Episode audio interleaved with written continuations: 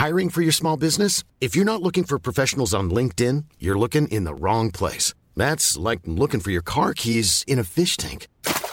LinkedIn helps you hire professionals you can't find anywhere else, even those who aren't actively searching for a new job but might be open to the perfect role. In a given month, over 70% of LinkedIn users don't even visit other leading job sites. So start looking in the right place. With LinkedIn, you can hire professionals like a professional. Post your free job on linkedin.com slash people today.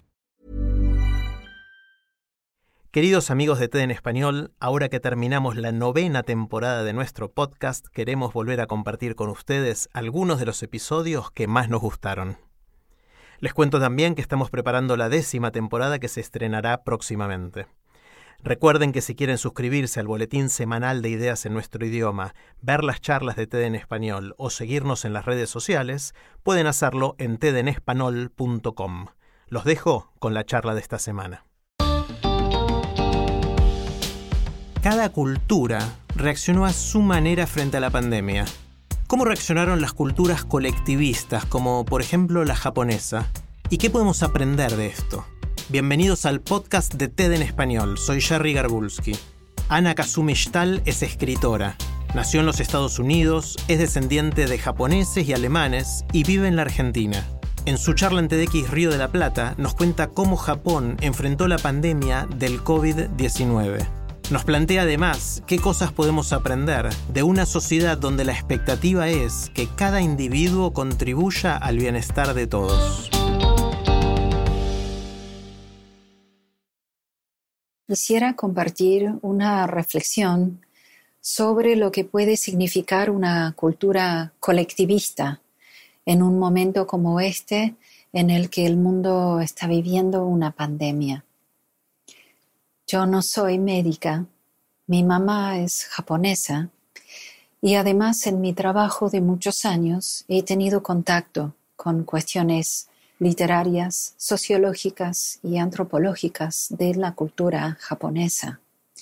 Y creo que ciertos comportamientos y respuestas sociales e individuales de la sociedad japonesa pueden servirnos a la hora de afrontar una crisis como esta, vale hacernos una primera pregunta. ¿Por qué Japón pudo evitar mayor impacto del contagio si ya en enero se dio el primer caso, estando tan cerca de China, teniendo casi 130 millones de habitantes en muy reducido espacio? Teniendo de las poblaciones de tercera edad mayores del mundo, siendo el segundo país con más fumadores por cantidad de habitantes. ¿Por qué en Japón la infección de este virus no ha tenido un crecimiento exponencial, sino un avance lineal y lentificado hasta ahora? Sabemos que este nuevo coronavirus es muy contagioso. En estos datos demográficos, entonces, Japón nos presenta un cóctel que permitiría una gran propagación de la enfermedad.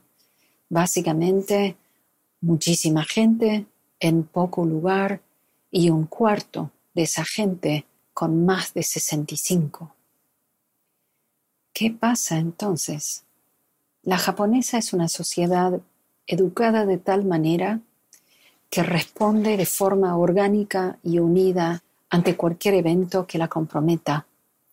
Japón pasó por guerras, tifones, tsunami. Japón recibe 1.500 terremotos por año, mil temblores por día. Generación tras generación ha tenido que sobrellevar catástrofes naturales o generadas por el hombre. Esto lo podemos pensar con algo que les gusta mucho a los argentinos, equipos de fútbol como ejemplo.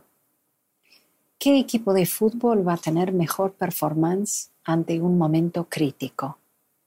El equipo que entrena todos los días tiene infraestructura en el que cada uno sabe qué tiene que hacer o el equipo que nunca entrenó, que no tiene infraestructura y que tiene que salir a improvisar.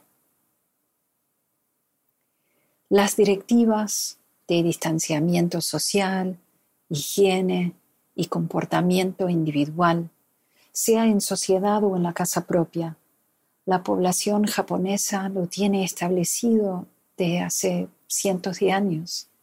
No hace falta decir no abrazarse, no darse besos, porque no lo hacen. Se saluda con una reverencia. Dar distancia es un gesto de respeto y la mayoría de los trabajadores en lugares públicos usan guantes. No hace falta recomendar sacarse los zapatos al entrar a la casa, porque ya es costumbre. No hay que indicar no estornudar ni toser sobre otra persona, porque esto es un protocolo habitual entre los japoneses. De hecho, estudios de hace años muestran que más del 50% de japoneses usarán barbijo al sentirse resfriado no para proteger a sí mismo, sino para proteger al otro. Aquí va el mensaje fundamental de una cultura colectivista. El bien del todo es más importante que el bien de una parte. Para ilustrar esto me gustaría cerrar con una experiencia que hicieron dos maestros occidentales en un colegio en Japón seguramente conocerán el juego de las sillas. Se pone música, sillas en un círculo, una menos que la cantidad de participantes, y se van sacando de a una en cada ronda. Se hizo esta experiencia en Japón y los chicos, en vez de empujarse para tomar una silla, quedaron todos cediendo el lugar a un compañero, porque da vergüenza ganar uno cuando otro sufre. La palabra japonesa amae expresa esta manera de ser. Se trata de tener la confianza de que el otro me va a cuidar, en resonancia con sentir que nos realizamos cuando cuidamos de otros. En el ejemplo hay niños, pero ya podemos ver cómo funciona una sociedad colectivista. Se ayuda a sí misma porque cada individuo contribuye al bien de todos. Si les gusta TED en español, la mejor manera de apoyarnos es compartiendo el podcast con sus amigos. Pueden encontrar todos los episodios en Spotify, en Apple Podcast o en tedenespanol.com. También nos pueden dejar un comentario en la página de Facebook de TED en español. Este es un podcast de TED en colaboración con Adonde Media. El sonido y la música están a cargo del estudio Pomeranek. Soy Jerry Garbulski y los espero en el próximo episodio.